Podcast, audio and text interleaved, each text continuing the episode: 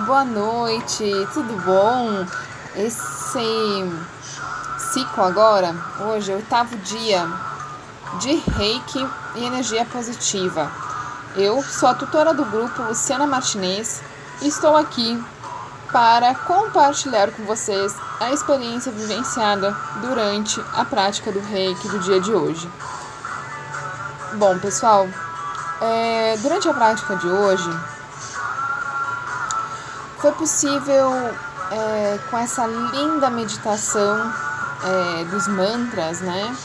Possível transcender um pouco, sair da nossa esfera material aqui e pensar na gratidão que temos ao universo, às coisas que podem vir e que se vão, e aquelas coisas que ficam realmente na nossa memória, é, às vezes eu fico pensando, é, me veio aqui agora, enquanto eu falo para vocês, uma linda passagem de alguma de umas psicografias.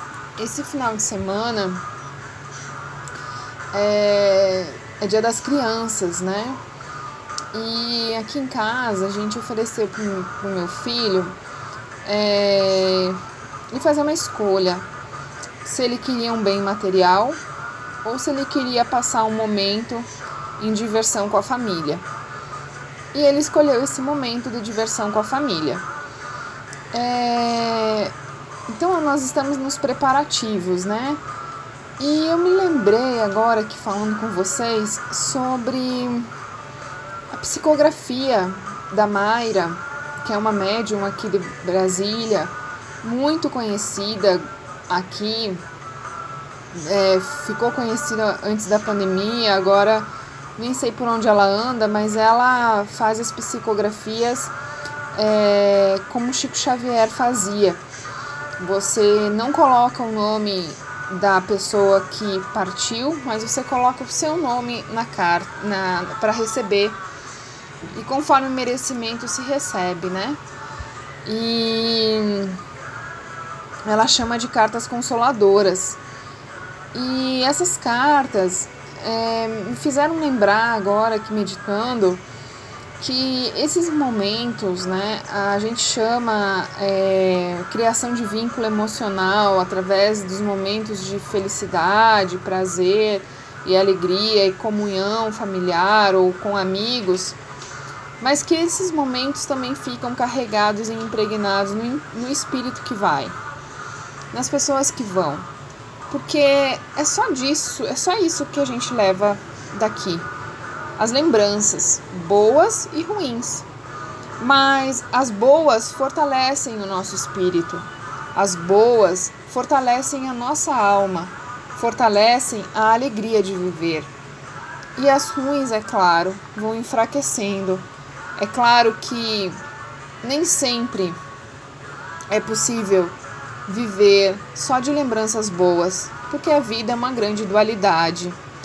Mas, para falar em dualidade, a carta de hoje fala em reciprocidade. Tudo aquilo que você dá, você recebe. E para falar sobre reciprocidade, vou ler o textinho da cartinha de hoje, que nos diz assim: Você agora percebe que existe um dar e receber na vida que tem uma medida certa. De um, de um basta se você sente que está dando muito ou pouco de si numa determinada situação. A reciprocidade atua durante vastos períodos de tempo de maneira que não podem ser mensuradas pela realidade comum. O que volta para você nem sempre é o que você dá. Quanto mais você oferece, oferece com sabedoria, mais é abençoado com a luz do amor. Manifestações externas podem se traduzir em riquezas interiores e vice-versa, dependendo de quanta densidade ou conscientização você precisa enquanto está encarnado. Todo o universo pode ser abarcado pela luz do amor que existe dentro de você. A sua vida é uma dádiva, e à medida que dá de si com um claro propósito, mais reciprocidade você recebe da vida. Abarque o universo em si mesmo. Visualize e sinta reciprocidade. como um intercâmbio rítmico natural entre o Criador e a criação. A reciprocidade diz: você recebeu a dádiva da vida, alimento, amigos, oportunidades e desafios. Que recursos interiores existem dentro de você que podem ser oferecidos aos outros? E a afirmação é a seguinte: eu dou o melhor que existe em mim e recebo grandes bênçãos. Então, pessoal, aquelas para aquelas pessoas que pensam assim, nossa, mas eu me dou tanto e não recebo, ou se sentem é, é, é, em, em desarmonia com a lei do dar e receber, existem dois fatores, né? Um, que o Bert Ehringer diz na constelação que todos os elementos daquela constelação devem estar em ordem. Então, por algum motivo, tem alguma coisa ainda que não foi é, é, ressignificada no amor, no perdão e na gratidão.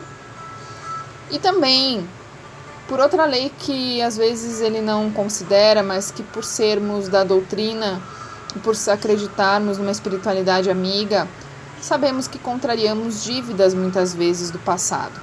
E essas dívidas do passado, quando nos tornam realidade, a nossa consciência, é, é assim que nos sentimos, né? Mas eu também não gosto de pensar só em dívidas do passado, porque é uma crença muito limitante. É uma crença que nos coloca numa posição muitas vezes de inferioridade, pois o que passou, passou.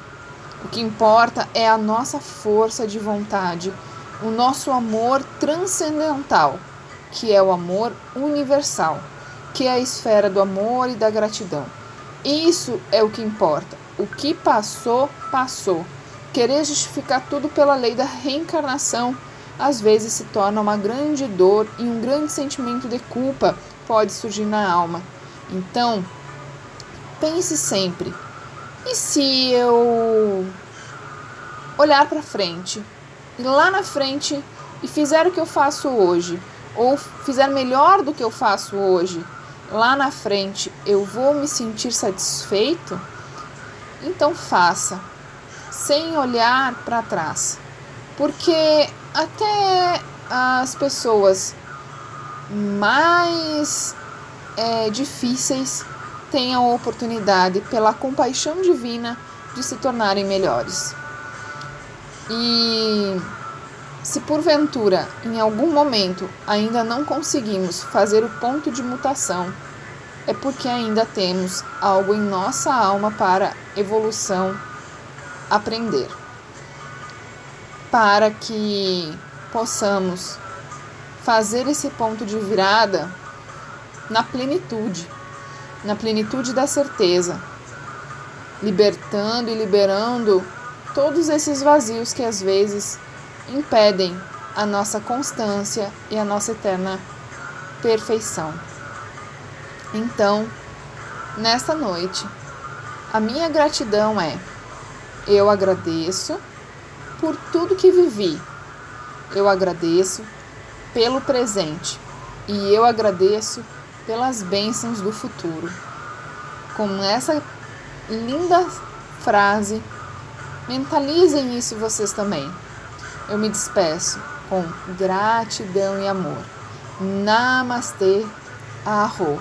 Sigam nosso canal no YouTube, é, Reiki Energia Positiva no Spotify Reiki Energia Positiva, no Instagram Reiki Energia Positiva Brasil e acessem as nossas redes sociais que está começando a caminhar, mas que caminha com um propósito, o propósito de iluminar a outros corações. Namastê, Arro.